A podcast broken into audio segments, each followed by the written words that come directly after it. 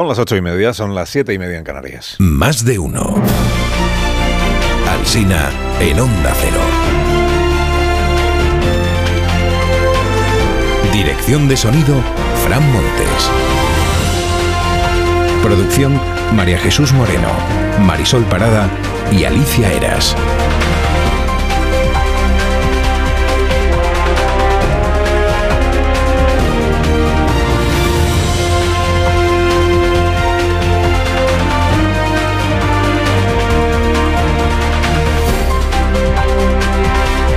Estamos estrenando la mañana del 18, 18 de enero del 24 hasta las 12 y 20 en cadena, desde las 12 y 20 en emisión local hasta las 2 de la tarde que llegará Noticias Mediodía. ¿Cómo está el patio informativo? Sánchez predicó en Davos.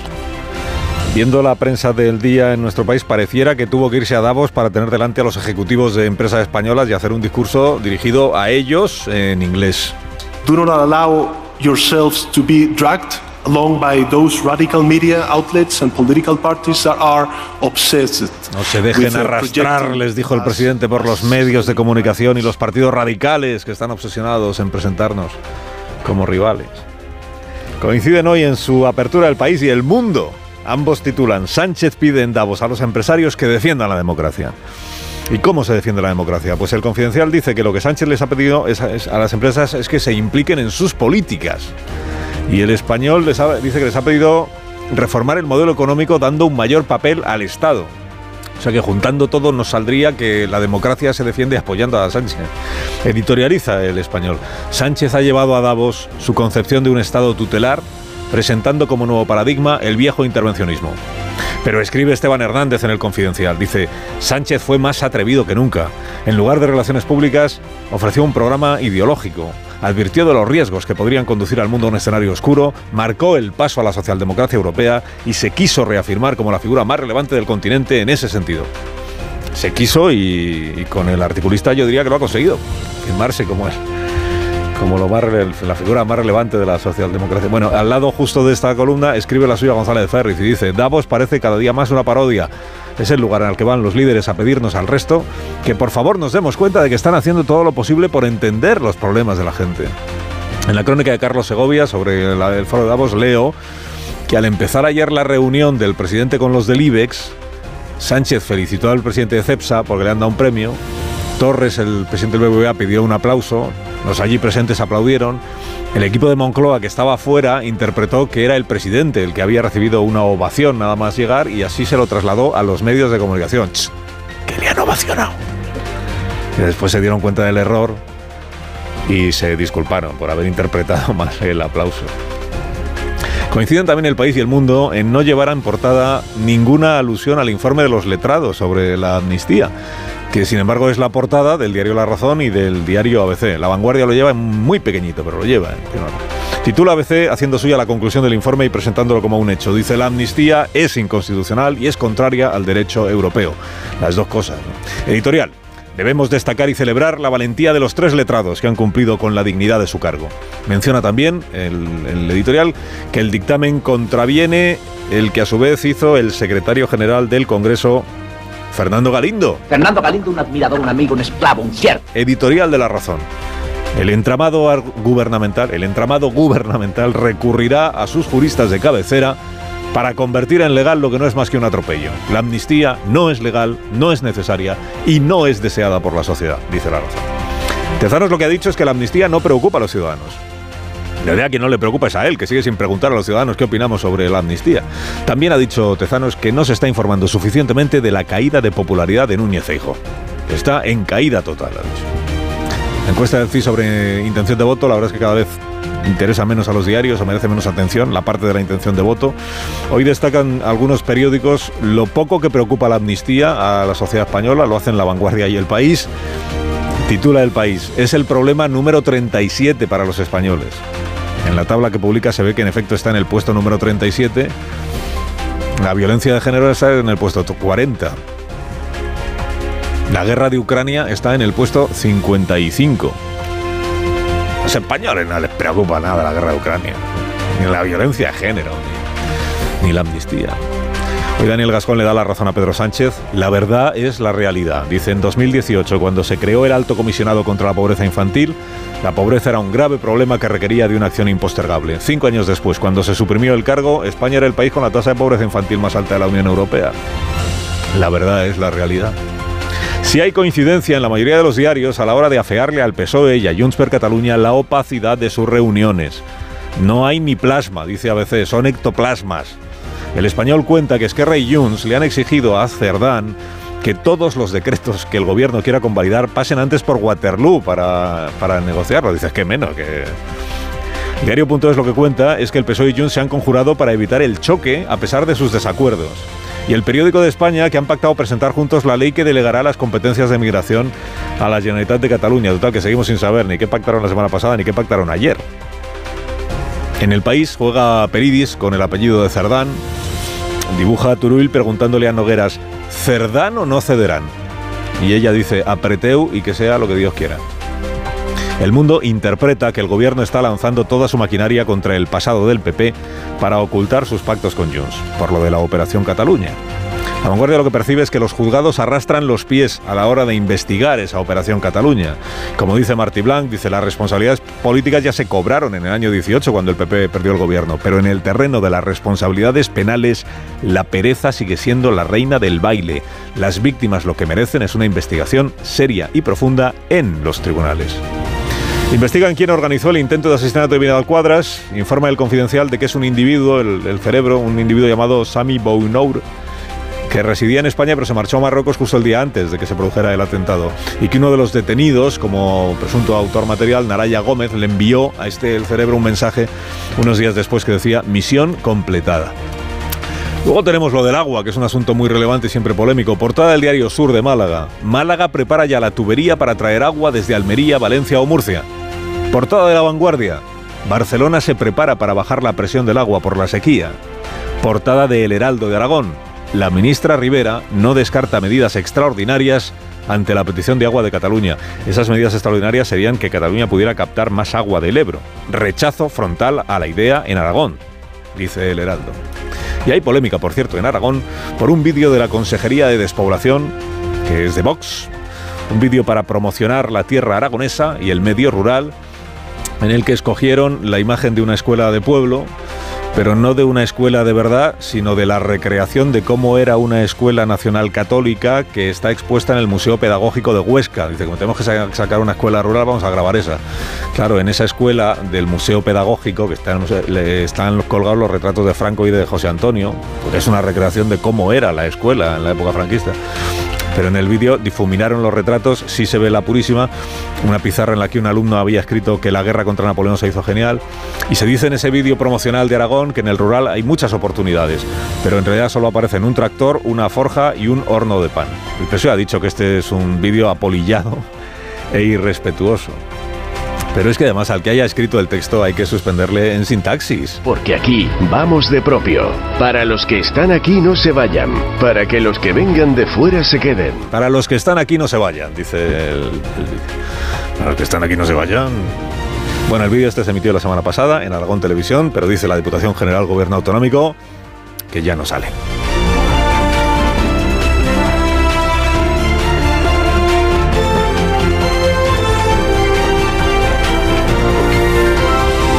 Con Carlos Alsina en Onda Cero, somos más de uno.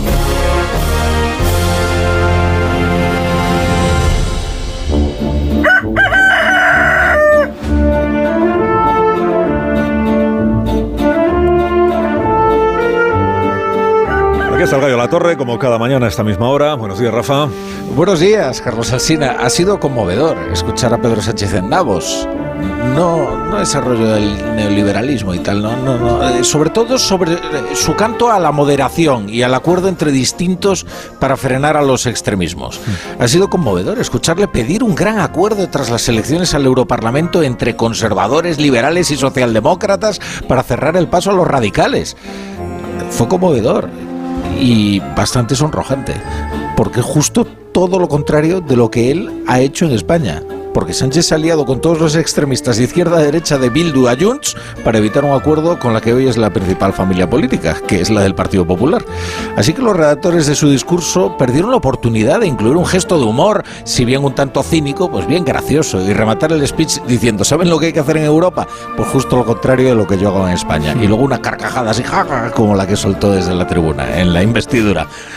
Eso sería una buena puesta en escena. Es que en España él se ha aliado con cualquier extremista con tal de evitar que el ganador de las elecciones, el PP, gobernara, ya sea en la Moncloa o en el Ayuntamiento de Santiago de Compostela, donde prefiere que gobierne el BNG y que decir de Pamplona donde prefiere a Bildu que al ganador de las elecciones. Concluye, la torre concluye. Pues concluyo que lo cierto es que cuando lo ves ahí en Davos pidiendo un acuerdo en la centralidad, lo dice con un cuajo que uno llega a preguntarse si se está dando cuenta de lo que dice y lo que hace. Y, y yo creo que sí, fíjate. Te deseamos que tengas un día mm, muy tranquilo, Rafa. Eh, gracias Hmm. por, gracias por a las 7 de la tarde, como siempre, escucharemos Radio Estadio. Gracias por madrugar con nosotros. No vas a decirle al Sina lo que dijiste anoche, a que no, a la cara. ¿Qué dijo anoche? Este? Dijo algo, dijo, no le digas nada al Sina, y no seré yo. quien Pero en te antena lo dijo. Lo dijo en antena. Estaría ahí durmiendo ya. Y, y que era A ver, crítico que conmigo. sale- No, no, No. decía algo de 2024. Bueno, le eh, felicité el año a Luis Vicente Muñoz. Me, me parece un gesto de cordialidad con los colaboradores. Felicitarles el año, la verdad es que los veo. o sea, conociendo a Luis Vi, ¿qué, pensaba, ¿qué pensó cuando se lo felicitaste? Diría, ¿a qué, a qué hora viene este? Bueno, que tengas Bueno. un, un día muy, Sí. muy, Sí, sí. muy grato y muy provechoso, Rafa. Tengo Gracias. mucho trabajo, tengo cosas que hacer. Lo sé, lo sé. Bueno, ese, ese es mi trabajo, el estar aquí, sí. Adiós. Venga. Gracias por madrugar. Adiós.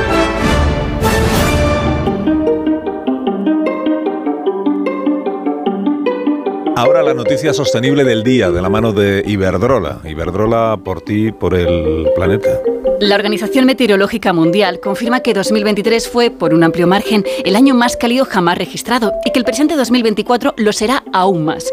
La temperatura media del planeta fue de 1,5 grados por encima de los niveles preindustriales, rozando los límites que dicta el Acuerdo de París, por debajo de 2 grados centígrados. No es un dato sin consecuencias, afecta a la salud de las personas y contribuye a alimentar devastadores incendios, lluvias torrenciales y ciclones tropicales, además de cuantiosas pérdidas económicas. El cambio climático es el mayor reto al que se enfrenta la humanidad y las energías renovables son esenciales para luchar contra el calentamiento global y tener un futuro más seguro. La Cumbre Mundial del Clima ha aportado una conclusión clara. Las energías fósiles están de retirada. Iberdrola, un líder mundial en energías renovables, invirtiendo 12.000 millones de euros al año por un futuro más sostenible. Únete a las energías limpias de la mano de un líder mundial. Iberdrola, por ti, por el planeta. Empresa colaboradora con el programa Universo Mujer. En tertulia esta mañana aquí en la radio en Más de Uno está Carmen Morodo. Buenos días, Carmen. Muy buenos días, Y ¿qué ya tal está, estáis? Ya está, con Carmen Morodo analizamos la, Ah, vale. La actualidad. Mano a mano. Eh, bueno, alguna cosa querrá decir David Jiménez Torres, que vendrá con la libreta esa. No, él ya lo ha apuntado todo ahí. Buenos días, David. Buenos días, me he comprado una libreta nueva No, solo no. para esta tertulia. O sea, Por favor. no, no, no me dejes sin turno de palabra, por favor. Además es, es de la de página de tamaño A5, ¿no? O sea, Y de muchas el páginas, DIN de A3, muchas el DIN páginas. A4 ya es el tamaño ese apaisado, ¿no? El, Sí. el grande. el- está el DIN A5 que es la, tu libreta. Y luego Bueno, DIN A8. Hay DIN A8 Eh, también. sí. Bueno, buenos, eh, buenos días, Tony Bolaño, bienvenido. Buenos días. Buenos días. Estoy Y- muy contento, ¿eh? Ah, lo celebró. lo Sí, sí, gracias a ti. Ah, ¿y qué- Ayer no me, cele- no me felicitaste por primera vez en 16 años. O sea, eh, vamos, eh, no, no, no, no, no cabía de gozo en mí mismo. Es que ayer era San Antonio, pero no el que celebran los Antonios, sino el que celebran eh, las mascotas. Ya, Después de 16 San años que te hayas dado cuenta, eh, ya me parece bastante eh, eh, sintomático. Lo- Ahí lo dejo. Bueno, lo celebro. Eh, Marta García ayer, buenos días. Buenos días. Te llamo Rubén, buenos días también para ti. ¿Qué tal? Eh, Marta antes me, me explicó, porque yo estaba fuera de juego con esto, que eh, en realidad en Davos lo más interesante que ha ocurrido es que el presidente Sánchez llevaba puesto un chubasquero, ¿no? Un abrigo. No, una parca, así Una como parca. fue- que parecían plumas. eh, que se ve qué marca, qué marca tiene la parca y entonces eh, se ha agotado en, en En pocas las horas. tiendas, ¿no? En un Yo, se, pues, se viralizó y se lo quitaban de Hay las manos. gente, porque esto es, a mí estas cosas me sorprenden, hay gente que eh, ve en la televisión, por ejemplo, o en un vídeo, no sea, a un dirigente político, un presidente de gobierno en este caso, llevar una prenda concreta y va inmediatamente a comprársela. No, no cualquier dirigente, claro, porque esto Ah, solo unos pocos son, son cosas pasan, de ¿no? tendencias. Pero no pasa solo con Pedro. Pasa también con la reina Leticia, por ejemplo. Claro, No son unos pocos elegidos los que Ah. pueden generar Sí, son como influencers. Llamó mucho la atención lo de la parca de Sánchez, no sé cómo de dirigida estaba esta viralización del asunto, porque era muy barata, porque esta marca Ah. Joma, creo que es una marca española, que es la que va a vestir a la- al equipo olímpico español este Sí. verano, eh, fue la elegida en un entorno de lujo y de élite, pues no era precisamente un abrigo caro, 88 euros me parece que era lo que costaba. Y, y bueno, pues para que luego digan que no es influyente a nivel internacional. el señor Sánchez. Y, y está bien saber que Davos, el foro eh, de debate y de discusión se están transformando en la Davos Fashion Week, ¿no? donde los trendsetters internacionales van y marcan las nuevas tendencias de la temporada. ¿no? Te diré que me alegro que estas cosas pasen también con hombres dirigentes y no solo con mujeres eh, dirigentes. Porque esto de hablar de la moda, que es verdad que puede sonar un poco frívolo, siempre suele asociarse a... a- Pero no sé dónde está la conquista, Marta. La conquista sería que no se hablara de las mujeres eh, y su indumentaria ni de los hombres. Bueno, de donde no se podía hablar de las mujeres es de la foto de Sánchez con los empresarios, No, porque no, estuve, sí, que- anduve buscando si había alguna. No, pero no me vengas con un argumento que no he utilizado, ¿no? Yo no estoy hablando, No, no, voy a cuestionar ni el techo de cristal ni la ausencia Aportaba- de mujeres en, En la foto esa- ámbitos de- Aportaba un algo más, porque Bahía ya agotado lo de la parca. estoy diciendo, y digo, Una señora, una. Sí, que no he conseguido identificar quién es. Forma sí, es la directora de Relaciones Exteriores, creo, del gabinete del presidente. en, el, en el gabinete del presidente, que aquí digo de broma o no, digo eso de todos los hombres del presidente, casi todos hombres, es porque la, la abrumadora mayoría son hombres. En el gabinete de la, de la Moncloa, no en el gobierno en general. Y hay, creo que son dos mujeres las que hay en el gabinete. Una de ellas es eh, esta señora cuyo nombre no recuerdo, pero que está. El resto son los ejecutivos de las grandes compañías, los ministros Álvarez y, dos Cuerpo, el propio ministros, claro. presidente. Esta sería el tipo de reunión a la que la. Una la foto, por ex- cierto, uf, no, no podían haberles habilitado una El salita un sitio, poco más amplia. sí, sí, el Sí, no sitio cabía era... apretado. No en su voz. Es el tipo de foto a la que la ex ministra y ex vicepresidenta Nadia Calviño mm, no se hubiera prestado. ¿Os acordáis cuando dijo que no quería ser la única mujer en, para, para no Es como la sala de espera de comisaría cuando vas a hacerte el DNI, una cosa así, en esa, un poco esa línea. ¿no? Se les ve a todos ahí como... una bombilla parpadeante ahí. Pero bueno, lo De cierto, es que allí, maneras- lo cierto es que allí estaban, allí estaban los Ay, primeros ay. ejecutivos de, de tele- iba a decir por supuesto de Telefónica, porque con Telefónica Sí. ahora el control lo tienen estado, pero ahí estaba el, Toda- el todavía no. Todavía no, Bueno, todavía- no se ha comprado nada. o sea, eh, todavía no, todavía no. Pero vamos, como si lo tuviera.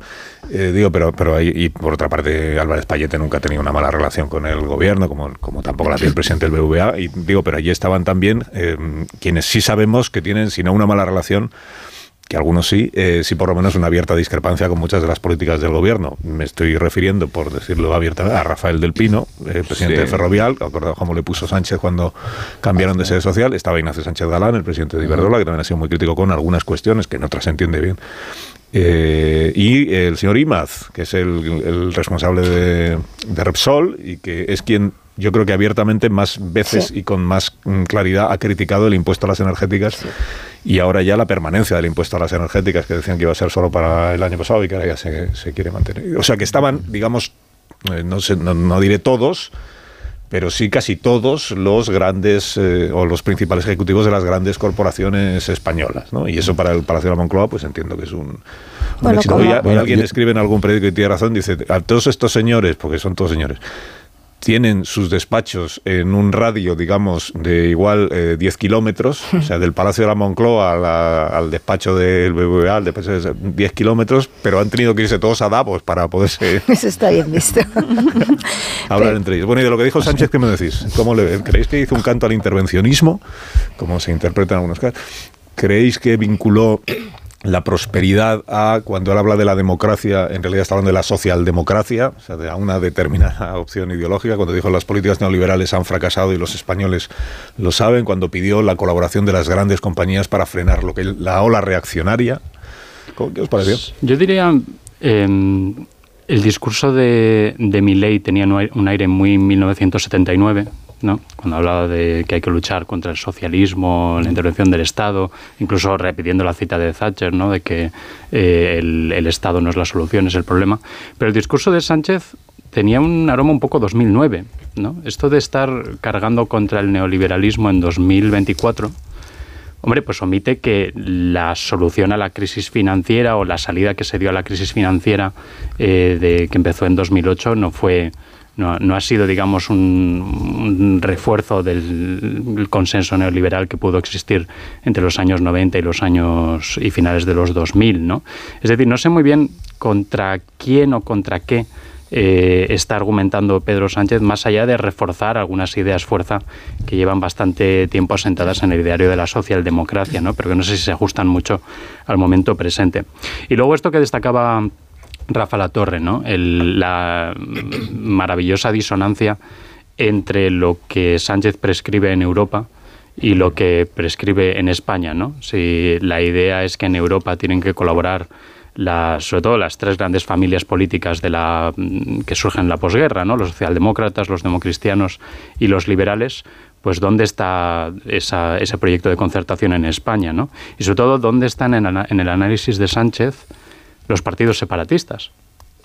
Esa familia de partidos políticos que también existe en Europa, los partidos separatistas de España, pero también de, de otros países, ¿dónde entran en la ecuación, eh, en la ecuación que plantea Sánchez de cuáles tienen que ser las, las alianzas, ¿no? ¿Dónde entran dentro de su eh, medidor de radicalidad o de amenaza a la, a la democracia, sobre todo cuando todos aceptamos que la democracia solo puede existir dentro del Estado de Derecho. ¿no? Cuando estos partidos plantean eh, movimientos precisamente contra el Estado de Derecho. Y luego también señalar, hombre, eh, es difícil llevar la contraria la idea de que el- el- la consolidación de un partido de derecha radical en España, para Pedro Sánchez, ha sido un enorme beneficio político en la medida en la que ha permitido, ha servido de coartada para sus eh, acuerdos con los partidos que podían sostenerle en el poder.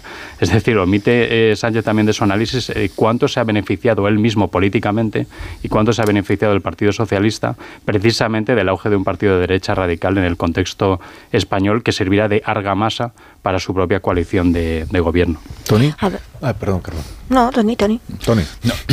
No, yo primero que- eh, quisiera señalar una cosa. Mm, Acordaros que el año pasado hubo bastantes ausencias de empresarios. Quizás que soy mal pensado y había unas elecciones que todo el mundo pensaba que el señor Sánchez no podría superar y pasaron de ir al encuentro de Davos. Ayer estaban todos. Déjame que vuelva a ser mal pensado y a lo mejor es porque consideran que, que esto va para largo. Y les habló en inglés, sí, sí, Carlos, en inglés, porque mientras sea Sánchez, sí, porque fijo, no veo que siga haciendo clases de inglés, ¿eh? o sea, pero bueno. Luego, vamos a ver, me, encanta que habléis de centralidad con, eh, con Pedro Sánchez y quizá el, el análisis que hacía Rafa me, me parece interesante, ¿eh? o sea, defiende un tipo de pactos en Europa que no defiende en España, pero es que la derecha europea tampoco defiende los pactos que hace la derecha española, ¿eh? porque si la centralidad de- del, del Partido Popular pasa por Vox me, sorprende.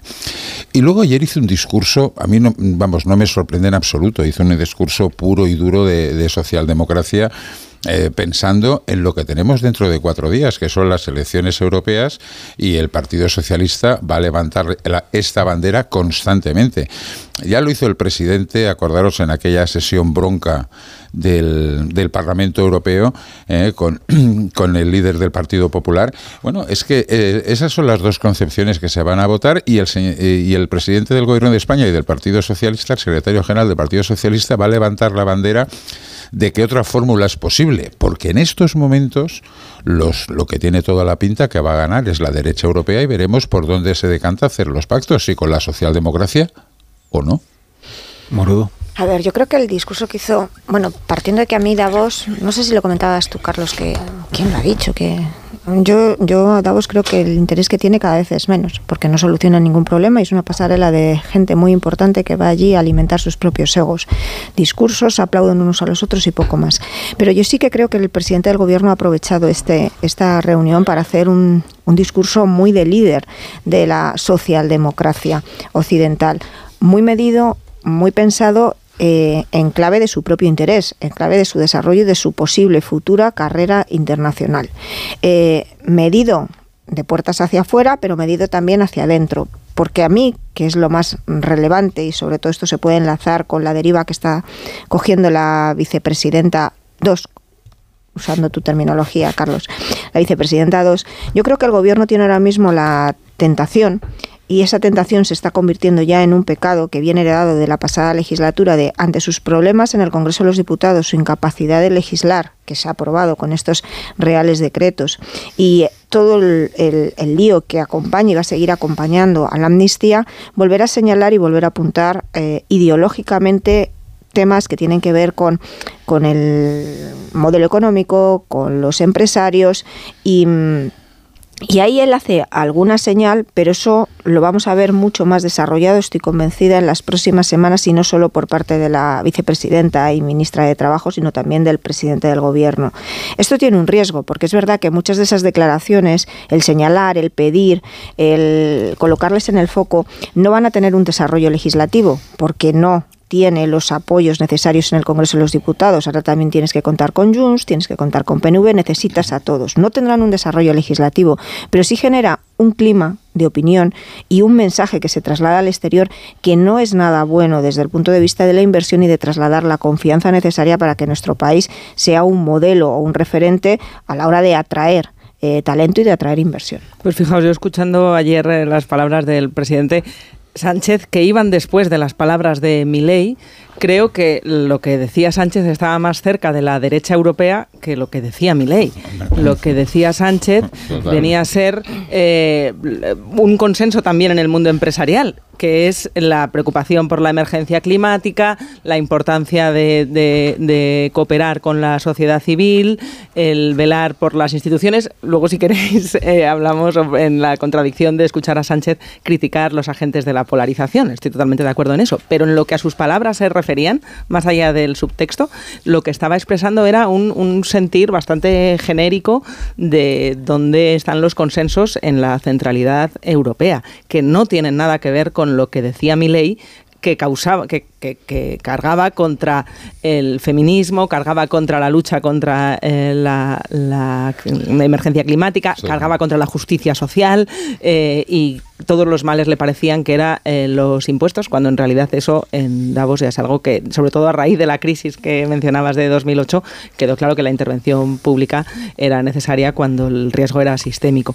Entonces, no creo que mi ley encontrara en el auditorio al que hablaba mucha complicidad, porque los grandes fondos de inversión, los fondos buitre contra los que a menudo carga la vicepresidenta 2, eh, en realidad están también en ese discurso de Sánchez de, buscar inversiones en empresas con compromiso, por ejemplo, contra el cambio climático. Es algo ahora mismo que es totalmente mainstream en el mundo empresarial eh, occidental y ahí lo, que, lo que desbarraba un poco era lo que decía Milei. O sea que gracias a Milei, Sánchez parecía muchísimo más centrado pues de cualquiera, ¿no? Hombre, es que sí, pero bueno, que no, y creo que el objetivo de Milei, el que daba miedo, el objetivo de Milei está perfectamente cumplido, era escandalizar a, a, la sociedad en sus paradojas y mostrarse como la figura iconoclasta por antonomasia. Eh, a ver, creo que la, sumisión de los empresarios a Sánchez proviene de las obligaciones de la convivencia.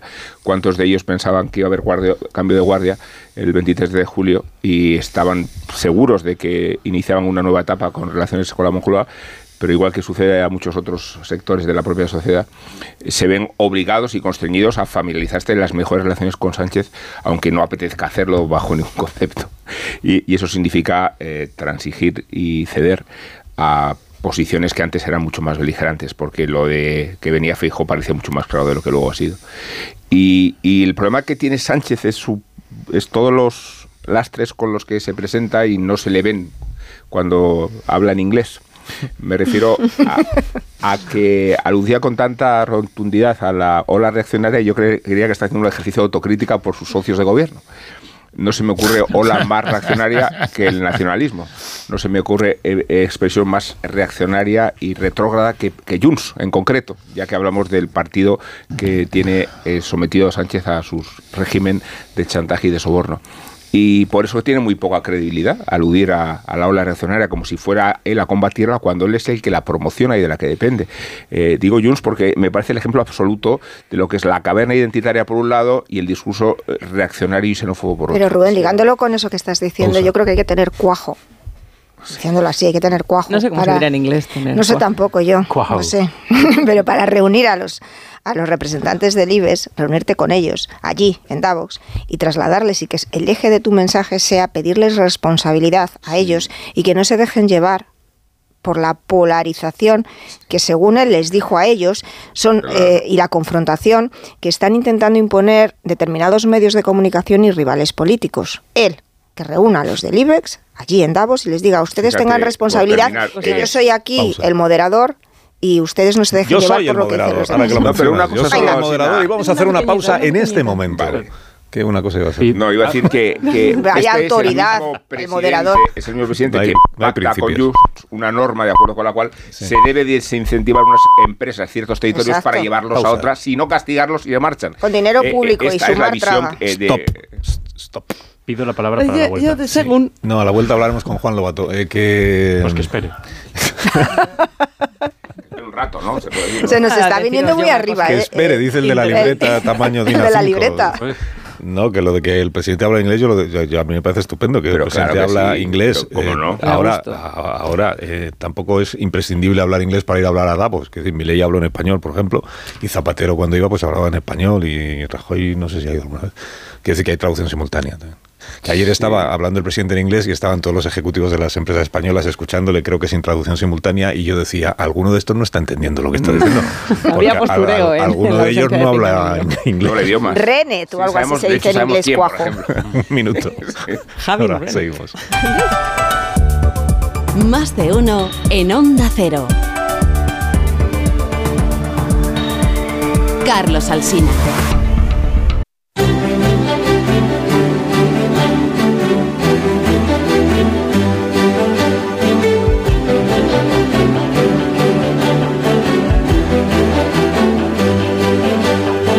Más de uno. Onda Cero. Carlos Alsina. Son las 9 y 5, una hora menos en Canarias. Estamos en tertulia con Bolaño, con Jiménez Torres, con Morodo, Marta García Ayer y Rubén Amón. Y tenemos un invitado, pero dijo David Jiménez Torres justo antes de la pausa que espere. Que espere porque él tiene todavía 10 o 12 cosas que, que opinar. Si, puedes- si es una cosa muy corta, te doy permiso para que la digas, pero, Ah, sí, por supuesto. pero muy Eh, corta. ¿eh? eh, buenos días, señor Lobato. Buenos días. No, eso lo tengo que sí. decir yo. Soy el presidente. soy yo. No, no, es, Te está quitando el sitio así, ¿no, eh? No, está claro que lo que quería decir David. asumiendo y luego la entrevista yo. Está asumiendo la conducción lo- del programa. Que lo que quería decir. David era buenos días, señor Lobato. Eso es lo que quería decir. Bueno, una, cosa que quería decir por cerrar la cuestión que estábamos diciendo de, de Davos ¿qué rollo es, que No, no, yo me pido la palabra también. ¿eh? es muy interesante, sí, pero no te la doy. Eh, es muy interesante la comparación entre cómo Milei y Sánchez eh, trasladan las cuestiones nacionales al ámbito internacional. ¿no? Es decir, el discurso de Milei sobre eh, el socialismo y sobre el sector público puede tener sentido en Argentina.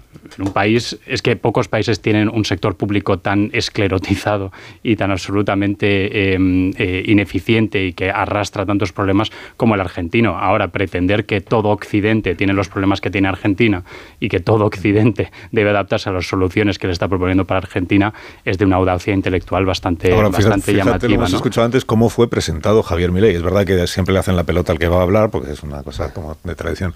Pero es que a Milei le presenta el presidente ejecutivo del foro de Davos o del foro económico mundial, como se llame realmente. O sea, el que más manda, es el que más manda el que presenta a Milei, porque es la primera vez que va. Y dice, pues, algu- algunas personas tendrán de usted una imagen así como, no sé, de errática o radical, pero yo lo que quiero subrayar es que usted, eh, gracias a usted, se ha recuperado la conexión de Argentina con la empresa y usted ha devuelto a Argentina al Estado de Derecho. Esta es la manera de presentar a Milei en el foro de Davos. O sea, que una, aquí podemos decir lo que queramos de él, pero el presidente del foro de Davos le adora por lo que dijo. Y- y en no, esa- ya no más, que está aquí el señor Robato esperando, es el invitado. hombre. Got. Era sobre esa conexión, es que es muy interesante eso que Claro. decía David, la conexión entre lo internacional y lo nacional. Eh, por más que presumiera el presidente Sánchez ayer de las conexiones y de la buena comunicación con todo el empresariado, no solo nacional, sino internacional, lo que recogía el Financial Times ayer por la tarde eran las dudas en, en los inversores internacionales por la ley de amnistía y lo que eso traerá en España que no deja de ser el Financial Times uno de los de los foros donde más eco tiene lo que opinan las empresas con las que estaba hablando Sánchez. Juan Lobato, secretario general del PSOE de Madrid, muy buenos días. Buenos días, Carlos. Buenos días. Comparece usted aquí porque yo le he invitado y porque... Exacto, y encantado, Es una siempre. persona cordial. y- Es que fue usted aludido ayer en este programa. eh, Quiero que... Lo escuché. Ah, los pues entonces no tengo nada que, nada que explicar. Bueno, fue aludido, fue- fue, eh, se subrayó aquí porque lo decía alguna crónica y lo menciona Antonio Casado, quiero recordar que fue Antonio, que en el Caixa Forum eh, anteanoche, o la, o la tarde del martes, este acto que eh, era una conversación entre Edu Madina y Felipe González, era un homenaje a Gregorio Pérez Barba, creo que el motivo original. Eso es. Pues que entre las personas que había allí, digamos que tengan responsabilidad política en este momento, del Partido Socialista solo había que tengan responsabilidad política, no veteranos. Solo había, creo que mencionamos dos, una es Francina Armengol, la presidenta del Congreso, y el otro es usted. Y entonces Antonio Casado eh, subrayó esa circunstancia y pues mencionó la posibilidad de que usted esté siendo visto, al menos en algunos ámbitos eh, del, Partido Socialista, pues como una posible mm, alternativa de futuro, digamos, algo así. No, yo estuve allí porque es mi responsabilidad, igual que estoy hoy aquí, porque soy el secretario general del PSOE de Madrid y efectivamente era un acto de homenaje en el que acompañé y entramos juntos Francina Armengol y yo, ya que secretaria general de, de Islas Baleares, porque era un acto de homenaje al único padre de la Constitución del PSOE de Madrid, que es Gregorio Pérez Barba, que para nosotros es un referente y una, y una eminencia, ¿no? Aparte de que también tengo la cariñosa relación con él de que mi padre es discípulo de él y bueno, pues eso también me ha influido mucho en, en todos estos años. Y creo que es nuestro papel, nuestra responsabilidad, homenajear la Constitución y homenajear a Gregorio. Pero ya que estaba usted allí, porque es, igual lo que se subraya aquí no es que estuviera usted, sino que no estuviera nadie más de la primera línea en activo del Partido Socialista, siendo quienes intervenían, pues Edu Madina, que, que en algún momento pudo haber llegado a ser secretario general del partido. Fue candidato, de hecho. Eh, y, y Felipe González, claro. Es una, si, si Peces Barba es una referencia ineludible en la historia del PSOE, pues imagínese Felipe González.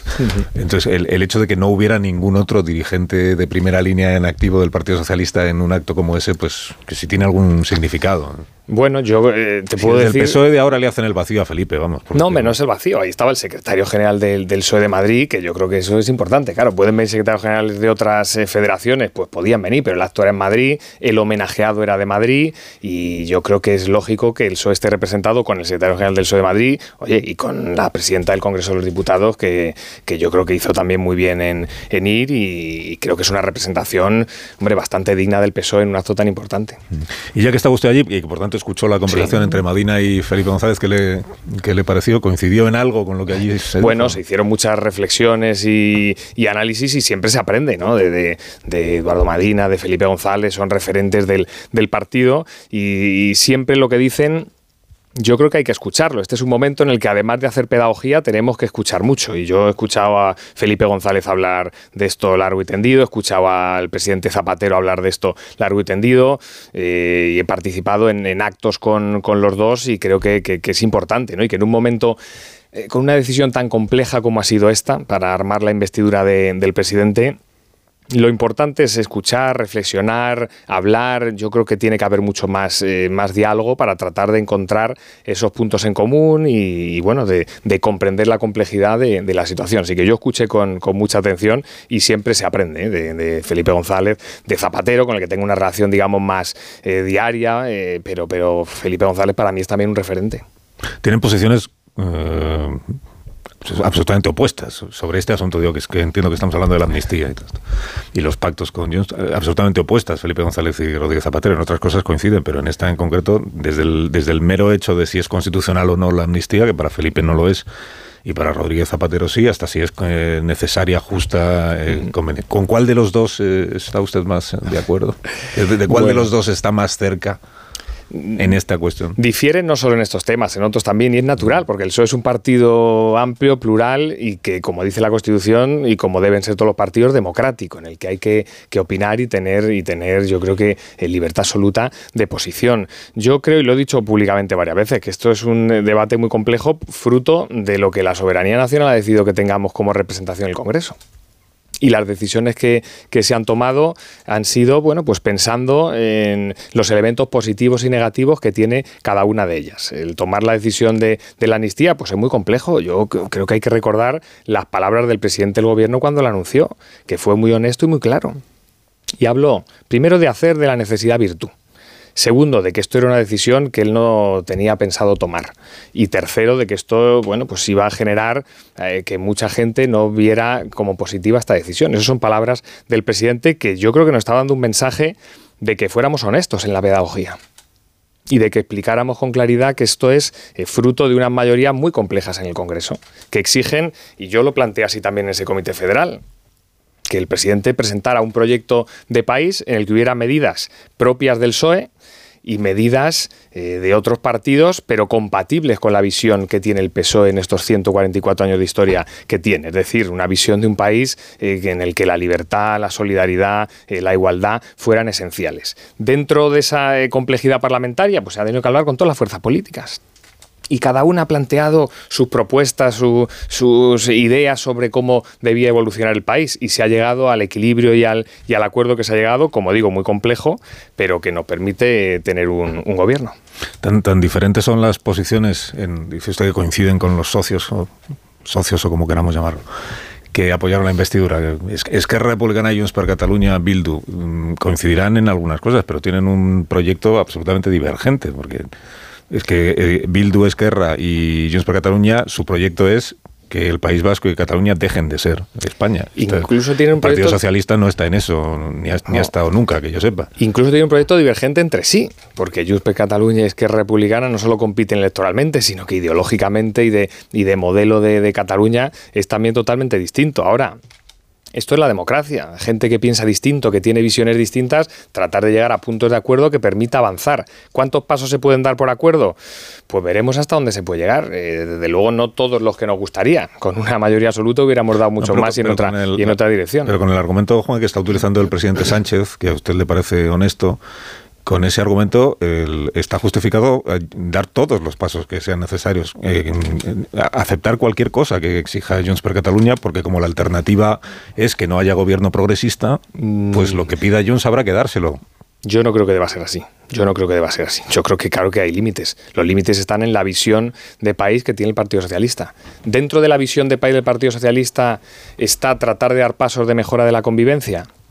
Yo creo que sí, y que se ha demostrado en los últimos 20 años. ¿Esto puede ayudar? Yo creo que potencialmente puede ayudar, no lo sabemos, ¿eh? es una incógnita. Yo no sé si dentro de 5 o 10 años podremos en una entrevista analizar, oye, ha mejorado Cataluña. Con los indultos también era una incógnita. Yo creo que la cosa ha avanzado. Hace cinco años eh, Cataluña era el segundo problema para los españoles. Hoy ni aparece. Eh, esto evidentemente es una evolución muy eh, eh, positiva sobre la relación y la convivencia entre catalanes y de catalanes con el resto de, españoles. Pero no se van a poder dar todos los pasos que pidan partidos que tienen visiones distintas de país. Se podrán dar pasos, como se están dando, hasta el límite en el que vayan contra el modelo de país que tenemos nosotros, los socialistas que está muy claro que tiene 140 años de historia con unos valores cristalinos que adaptamos a la realidad, pero que son los mismos que hace 144 años. Y, ahí es donde el Partido Socialista tiene que marcar posición y donde hay que exigir, a mi juicio, a estos partidos, primero, eh, eh, que tengan respeto y yo también lo he dicho alguna vez públicamente, yo pido respeto a estos partidos.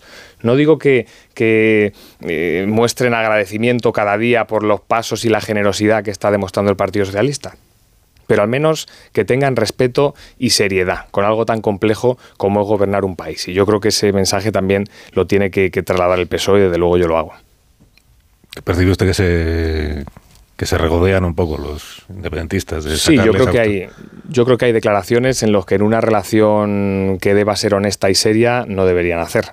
Y bueno, y yo creo que nos sentimos todos eh, aludidos cuando hacen algún eh, comentario que yo creo que ni es justo ni es útil para poder seguir avanzando y que creo que, el Partido Socialista, vamos, se hace y creo que, se debe hacer. Es eh, parar los pies a algunas declaraciones que faltan al respeto al PSOE y a la historia de 144 años de un partido que en momentos críticos ha dado la cara por, por España.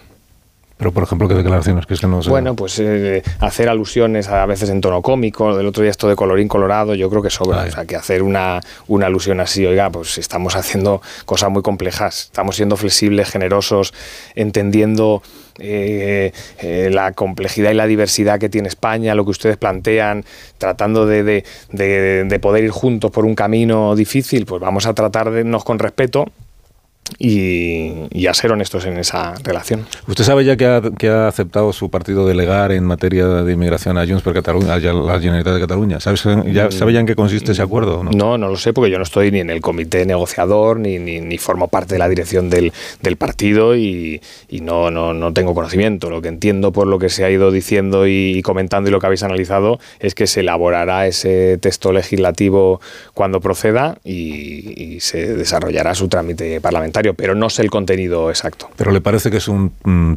elemento positivo para España?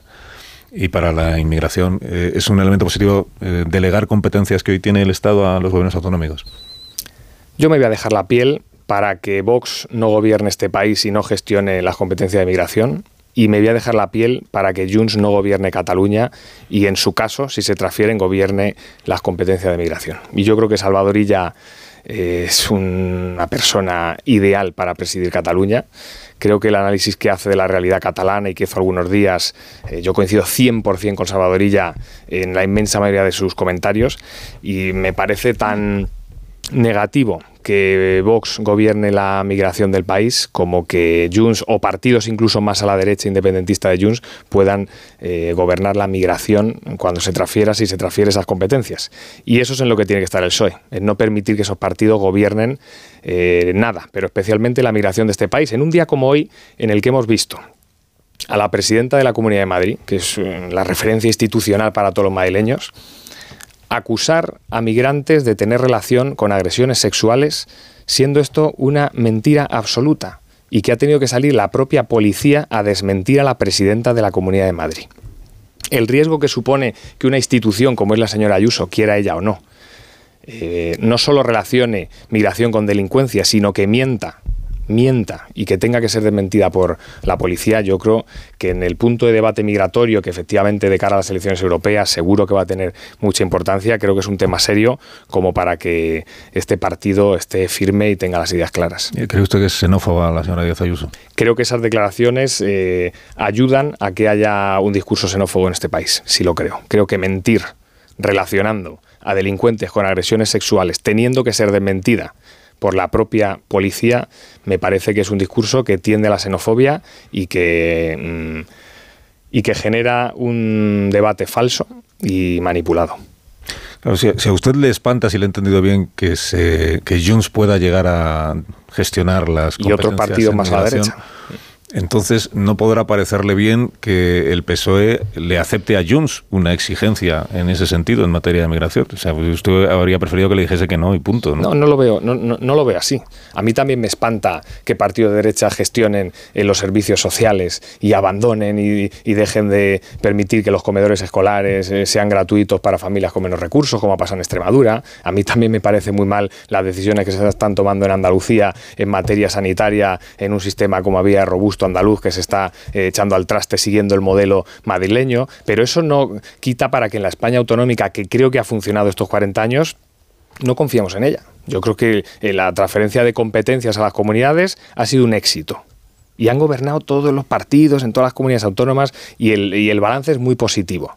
Ahora, eh, que se transfieran competencias no significa que no tengamos eh, que, trabajar con mucha seriedad para evitar que la gobierne el PP y Vox o los partidos de derecha en Cataluña, como dice Salvadorilla.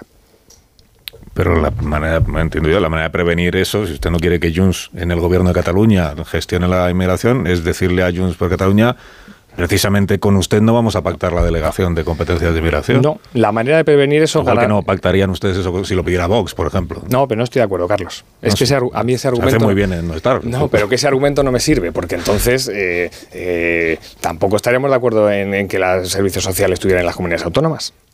Porque el mismo rechazo me genera a mí que los servicios sociales lo gestione Vox con el PP como está haciendo en comunidades autónomas. Pero si Vox pidiera, si, fuera Vox quien hubiera pedido al Partido Socialista, mire, para apoyarle el decreto este que hay que convalidar, Vox tiene solo una petición, que es que se haga una ley orgánica para delegar las competencias migratorias a los gobiernos autonómicos. ¿Usted habría estado a favor de que se le dijera que sí? No, es que el debate, pero es que el debate no es ese, Carlos. Si a mí que se transfieran competencias o no en la descentralización autonómica que se ha producido en España, eso es un debate. ¿Qué competencias deben gestionar las comunidades autónomas?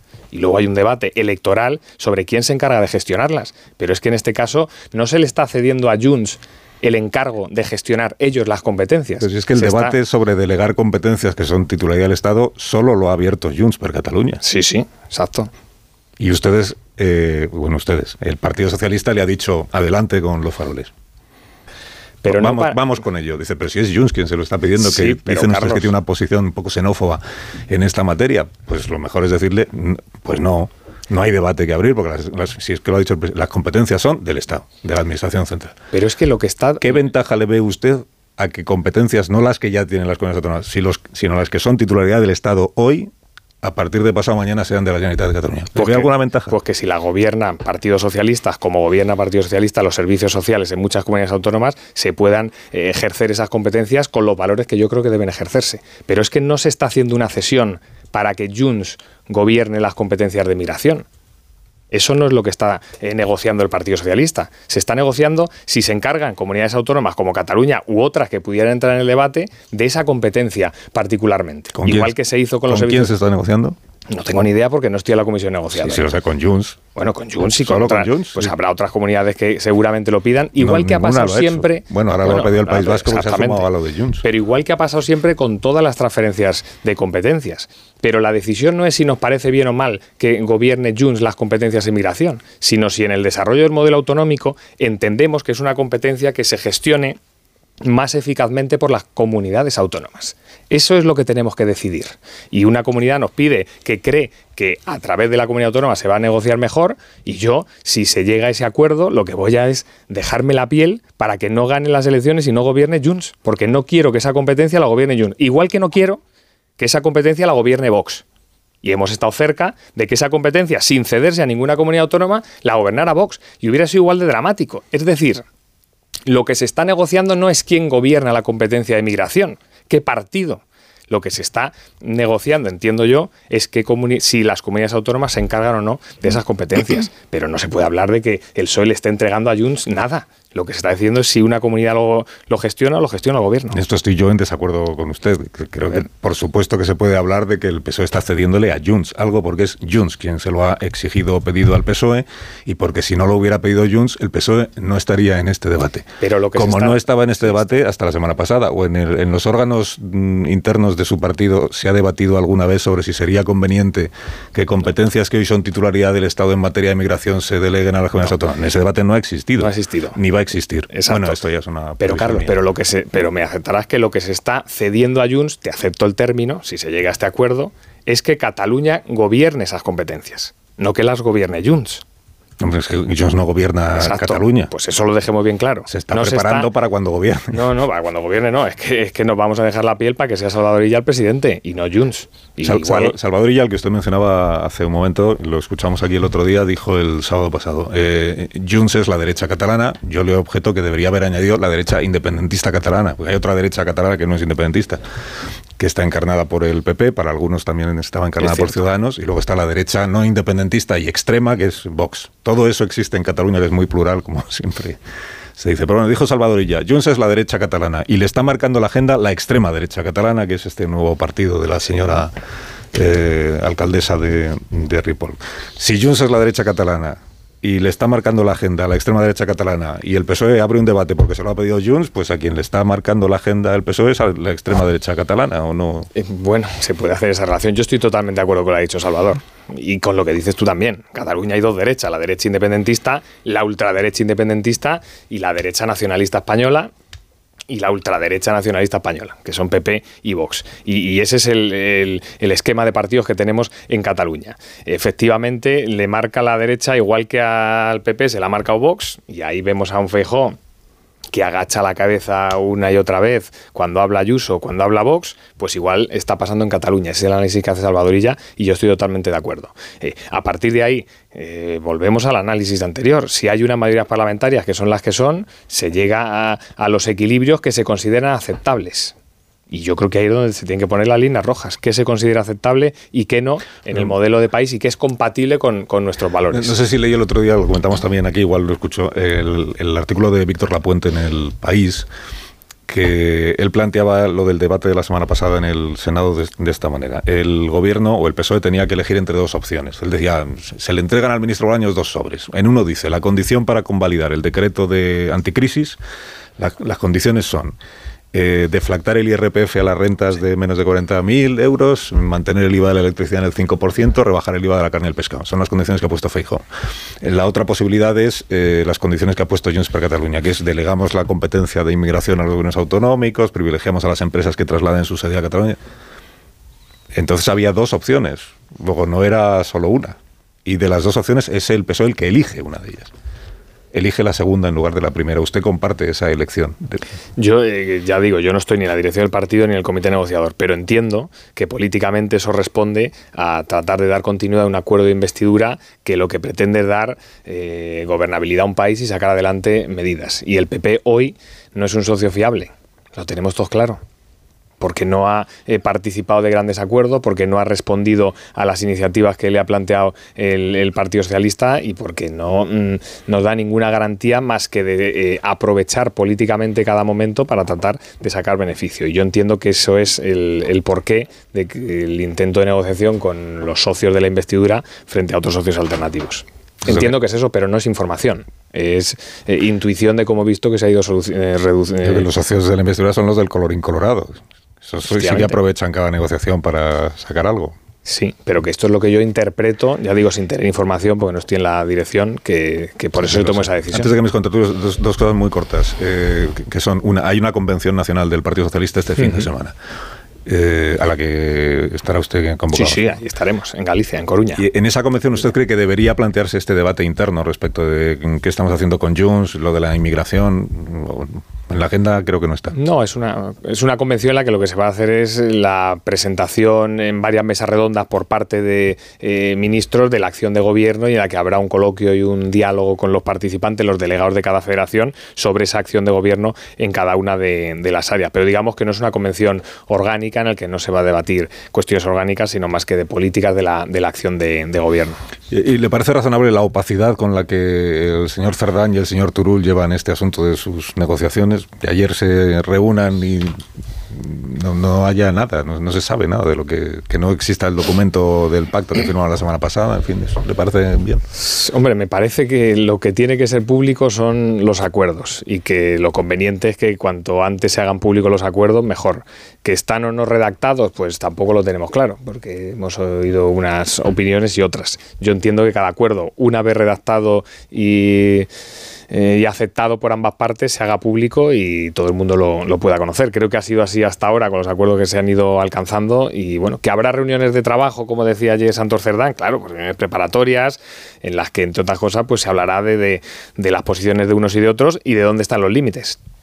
¿Eso ha de ser público y notorio y con cámara de televisión? Pues no sé si eso es necesario. Desde luego los acuerdos y los puntos de equilibrio que se alcancen sí que deben ser públicos y, de forma inmediata cuando se alcancen. Yo sí eso lo veo bien. Venga, tipo tres. Marta García.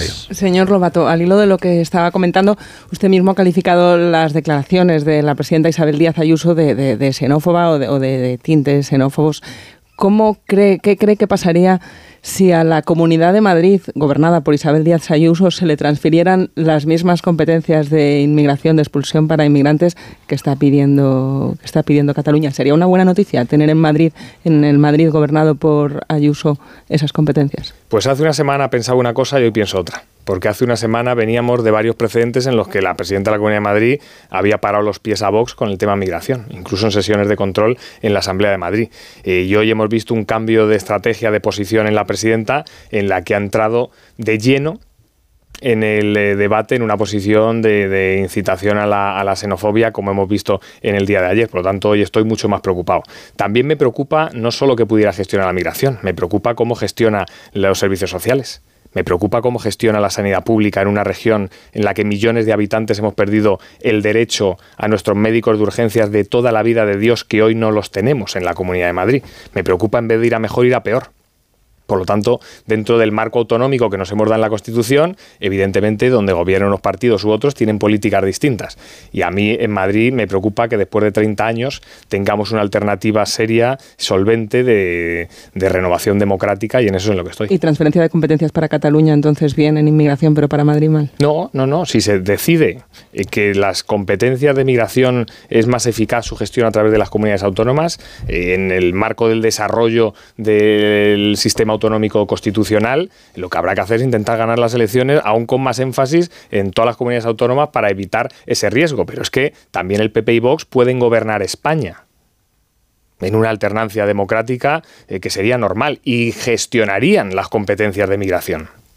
Es decir, el riesgo de que la derecha se encargue de las políticas migratorias es real hoy, porque esto es un país democrático en el que hay alternancia en el poder. Por lo tanto, no me da más miedo que gobierne el PP en Andalucía la migración a que lo gobierne la migración el PP y Vox en España. Me da el mismo miedo y me rebelo contra eso y, y- y me voy a esforzar todo lo que pueda para que no gobiernen esas competencias. Sí, señor Lobato. Me ha interesado que decía que usted va a dejarse la piel para impedir que Junts gobierne Cataluña, pero usted de- debe de ser consciente de que las victorias que le concede el Partido Socialista a Junts cada vez que negocian, el hecho de que puedan exponer ante sus votantes, ante los votantes catalanes, eh, pues triunfos como el de la cesión de la competencia de inmigración, todo esto ayuda a que Junts gane las elecciones en Cataluña. Entonces la pregunta sería, ¿Cómo considera usted que entregar cosas a Junts en las negociaciones que hace el Partido Socialista con Junts impide que Junts gane las, las elecciones en Cataluña? Y luego también me interesaba esta cuestión que usted señalaba del modelo de país, ¿no? Y me gustaría que aclarase si usted considera que el modelo de país de Puigdemont es más compatible con el modelo de país del Partido Socialista que el modelo de país que propone el Partido Popular de Alberto Núñez Feijóo. De la primera pregunta te niego la mayor. Yo no creo que eh, las consecuencias de tener una relación con eh, partidos nacionalistas o independentistas sea reforzar a esos partidos. De hecho, el resultado electoral de Junts ahí lo tenemos, frente al resultado electoral que tenía CIU en su momento o PDCAT incluso. ¿no? Es decir, eh, si la política de negociación con, con, eh, otros partidos es inteligente, refuerza al PSOE. De hecho, ahí tenemos el resultado en las últimas elecciones en Cataluña. Después de ese proceso que tuvimos, en el que hubo, bueno, pues muchos eh, puntos de acuerdo con partidos nacionalistas, resulta que el PSOE de Salvador Illa arrasó en las elecciones catalanas y sacó solo el PSOE solo el PSOE más que todos los nacionalistas, independentistas y que ta ta ta ta ta juntos. Es decir, que las consecuencias en términos electorales, que es lo que me preguntas, fueron muy positivas para el PSOE. Ahora veremos qué, qué pasa en, en siguientes procesos.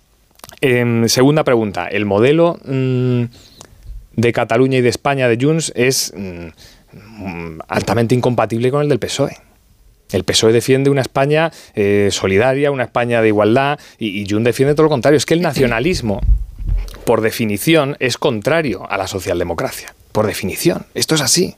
¿Significa esto que se pueda tener puntos de encuentro, de equilibrio en algunos acuerdos sobre cuestiones puntuales? Se puede hablar y se debe hablar. Y yo soy un obsesionado del, diálogo y de la convivencia. Ahora la incompatibilidad es evidente. Es verdad que hoy en política, eh, en esta política tan forofista, tan frentista, lo más difícil es, eh, ser uno mismo ¿no? y, dar opiniones, porque al final das una opinión y parece que te sacan el titular. Pero yo honestamente lo pienso. Y creo que lo que define al Partido Socialista es mm, radicalmente diferente a lo que define a los partidos independentistas en cuanto al modelo de país. Pero si no se hace otra cosa que concederle privilegios, prerrogativas que discriminan a los demás territorios y los demás ciudadanos. Es que la amnistía es un ejemplo, eh, yo creo que austero, de cuánto se puede llegar a considerar un territorio y una posición política legítimas respecto a los derechos de los demás. Eh, es que habla de cuestiones puntuales como si fueran cuestiones estructurales, como si el autogobierno del País Vasco de Cataluña no hubiera aumentado precisamente por el precio que tiene que pagar el Partido Socialista para la gobernabilidad. Eh, eso no son acuerdos puntuales, eh, eso es ceder y concederse a un régimen continuo y continuado ¿no? de, de prerrogativas y de privilegios a territorios y a ciudadanos que no somos todos. Sí, pero Rubén, el autogobierno no va contra la igualdad. El autogobierno es desarrollo de modelo autonómico. Cuando, es, des, cuando es, desigual, sí. Cuando es desigual, sí. Hombre, sí, es claro. No, cuando no. es desigual, sí, pero ahí está el marco. Eh, la amnistía ver, no el... es una medida eh, que privilegia a unos ciudadanos y a unos territorios. La amnistía es una medida, eh, Rubén, te, te lo voy a decir un poco más claro, y lo decía antes. En un momento de, de forofismo y de frentismo, yo sé que, que es muy difícil ser uno mismo. Y lo hemos pasado, lo hemos pasado, eh, ha sido un trimestre muy complejo. Sea usted Rubén, mismo y diga pues lo vamos que, a, sea usted mismo y Mira, diga lo que piensa de la amnistía. Hemos pasado un trimestre muy complejo, porque esto es una decisión eh, muy difícil. Muy difícil porque sabemos lo que supone. Entonces, eh, ¿quién tiene la capacidad para decir el punto de equilibrio? A mi juicio, solo quien tiene toda la información está en la sala de mandos. Que el resto podemos opinar, tenemos opinión, claro. Que vamos a estar todos de acuerdo en todo, es imposible. Pero como con otros temas. Pero con yo recuerdo. No, pero hay temas los- nucleares, los- ¿verdad? Aquí hay temas nucleares. hay Aquí- temas, hay temas nucleares, efe- efectivamente, pero hay temas, por ejemplo, mira, eh, cuando se hizo la, mm, la subvención de 20 céntimos a la gasolina, que fue un tema, pues ahí hubo exministros del PSOE muy en contra de esa medida, y yo recuerdo discusiones con algún exministro muy importante sobre esto. Ahora, que esta decisión tiene elementos negativos y positivos, si lo ha dicho el presidente del gobierno, no lo digo yo. Si es que lo ha dicho el presidente, que ha dicho hacer de la necesidad virtud. Eh, yo no hubiera tomado esta decisión. ¿Dónde se pone la línea si entra dentro del modelo de país del PSOE? Pues el PSOE tiene un respeto a su secretario general y una confianza en ese liderazgo. Y esa es la decisión que ha tomado el PSOE. Dar el liderazgo y la confianza al presidente del gobierno para que tome estas decisiones. Que estamos más de acuerdo o no en los, en los pactos que se han alcanzado, en los literales de tal, en la medida de la amnistía. Yo me estoy recorriendo todas las agrupaciones del PSOE de Madrid. Voy a dedicar seis meses para, para escuchar, para atender, para dialogar, porque creo que hace falta hablar mucho más. Hay un respaldo a la amnistía Y en las hay un respaldo, hay un respaldo al secretario general. A la amnistía.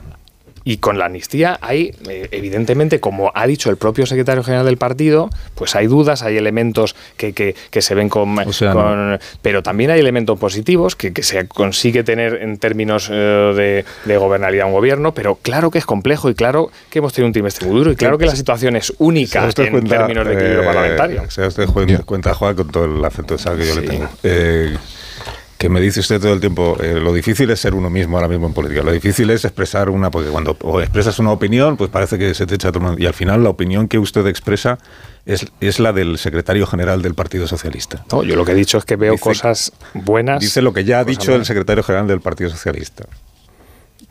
Claro, porque estoy trasladando lo que dice el secretario general del Partido Socialista, pero también te digo lo que pienso Pero yo. su opinión, Yo- ¿cuál es? Mi opinión Sobre eh, la amnistía. Sobre la amnistía es que tiene elementos eh, negativos, y lo he dicho públicamente. Era imprescindible la amnistía. En los términos de equilibrios parlamentarios, eh, entiendo que sí, si se ha tomado esa decisión. Yo no estoy ni en la dirección del partido ni en el comité negociador, entonces no sé hasta qué punto llegó. Tiene llegó- unas convicciones, ¿no? ¿Verdad? O Sí, sea, no hace falta estar en la jugada para saber lo que está sucediendo, ¿verdad? Eh, yo- yo- Sí, Rubén, te entiendo perfectamente, pero entiéndeme lo que te estoy diciendo, que si se decide tomar ese camino de tratar de negociar en términos de gobernabilidad con el Congreso como lo tenemos de disperso, porque lo ha decidido el Demos, la soberanía nacional de este país, eh, oye, se sienta uno, ve las opciones con todos los partidos, ve qué elementos se pueden incluir o no, y eso es lo que se ha hecho. Eso es lo que se ha hecho, que estamos todos de acuerdo en todo, incluidos temas nucleares. Es imposible que estemos todos eh, de acuerdo en todo, eso es imposible. El Congreso mm, no está tan disperso. Es que acabamos de asistir esta semana a una proposición respaldada por 250 y tantos diputados que ha salido adelante. Hoy mismo va a terminar de aprobarse. Esos 250 y tantos son el PSOE y el Partido Popular. Sí, pero es que el Partido Popular se presentó a las elecciones para derogar el sanchismo. Sí, Ese fue el objetivo del Partido Popular, por lo tanto, no gobierna el enfrentamiento. Quien gobierna ahora no es el Partido ¿Y, Popular. y el Partido Socialista se presentó a las elecciones para aprobar la amnistía?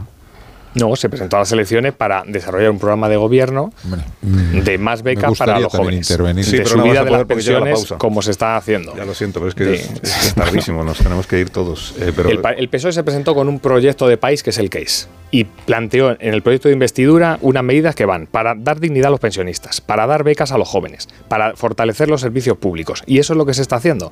¿Que hay que llegar a acuerdos con otros partidos? Claro, claro, porque no hay mayoría para sacar ese proyecto sin otro partido, porque la alternativa era un PP que se ha presentado para derogar el sanchismo. Y con el PP que quiere derogar el sanchismo es imposible pactar que el proyecto de Pedro Sánchez siga avanzando. Creo que la alternativa era volver a hacer elecciones generales. Pero ahí ustedes, También existe ahí, ahí ustedes no se fiaban de que les fuera bien. No, sí, que existía el riesgo de que el PP y el y Vox al final sumaran mayoría absoluta si se repetían las elecciones generales. Sí, es verdad que Es- no es que no es A o B, que siempre hay más opciones. Igual les ha falta te un poco de confianza en sí mismos. No, no es un problema de confianza, es un problema de aquí hay mayoría para armar esto, sí o no. Sé que es tardísimo, pero no, me perdonarían mis compañeros de la redacción local que le preguntase si el PSOE se va a hacer con la alcaldía de Los Santos de la Humosa con el apoyo de uno que era de Vox. Que se presentó Ah, bueno, esto es un, en un municipio que hay un Vox. concejal que fue de Vox, que ya no es de Vox hace, hace tiempo, y que es un tema muy local de parálisis del, del gobierno y que han decidido apoyar la, la moción del, del PSOE. Pero el concejal no es de Vox. Pero el concejal que fue en su momento. Vox, ¿no? Es un bueno, se presentó por. No lo sé si se presentó por Vox hace no sé en qué elecciones, pero desde luego ya sabemos la política local que la representación es eh, según los temas eh, locales. ¿no? Yo no, no creo que hay haya ninguna, ninguna duda del PP y de la relación que tiene PP con Vox frente a la que tiene el PSOE, que ninguna. Señor Robato, gracias por habernos acompañado este rato largo de, Un placer. de conversación. Un gusto, como siempre. En 17 minutos, mis tertulianos me van a matar hoy porque solo habla usted, pero 17 minutos llegamos a las 6 de la mañana, una menos en Canarias. Más de uno. Onda Cero. Carlos Alsina.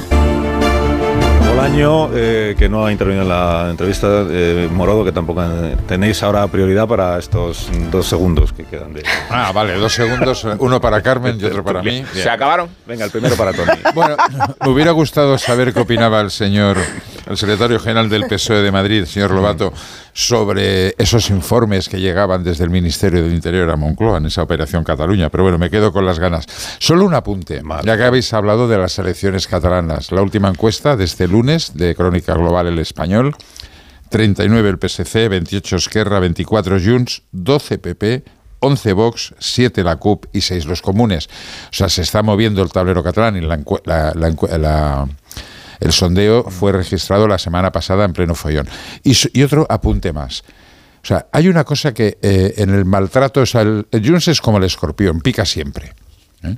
Pica siempre, le importa lo que pase. Pero yo creo que es lo más vergonzante es eh, que el señor Cerdán se reúna con Junts y el señor Bolaño se reúna con Esquerra, pero no porque así lo decida el PSOE. Es que lo decide Junts. O sea, no, no nos gusta el señor Bolaños y no queremos saber nada de él. Perdone, le guste o no le guste, es el ministro de Justicia. Y luego, hombre, es ministro... el, el- el ministro Bolaños, hombre, en algunas cosas resbala, porque no, te- no sabía absolutamente nada, y lo dejo en tono de pregunta, del informe de los letrados.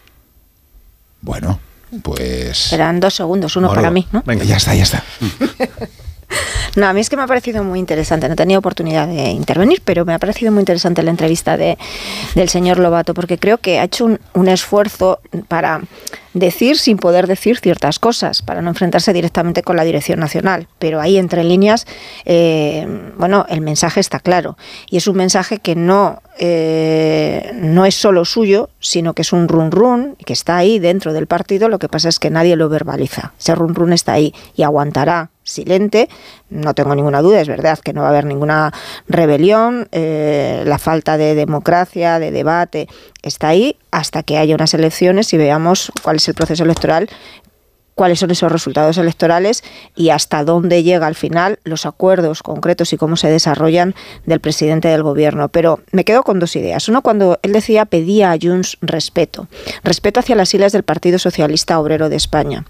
Evidentemente, yo de ahí deduzco que él también está pidiendo respeto, y eso lo he escuchado dentro del partido, que sus dirigentes, que el presidente del gobierno y ministros sean capaces de pedir ese mismo respeto a aquellos con los que se están sentando y que no están respetando las siglas del Partido Socialista Obrero de España. Eso por un lado y por otro. Si vos, vos es xenófobo y pactar con Vox te convierte en la ultraderecha. Bueno, no puede haber una doble vara de medir tan escandalosa si tú estás pactando con Junts porque no se está debatiendo sobre el desarrollo de las competencias de inmigración para todas las comunidades. Eso no es así, es solamente para Cataluña. Si Junts es un si Junts es un partido xenófobo, pactar con Junts te convierte en xenófobo. Y una última cosa, si Última, me permitís, ultimísima, ultimísima.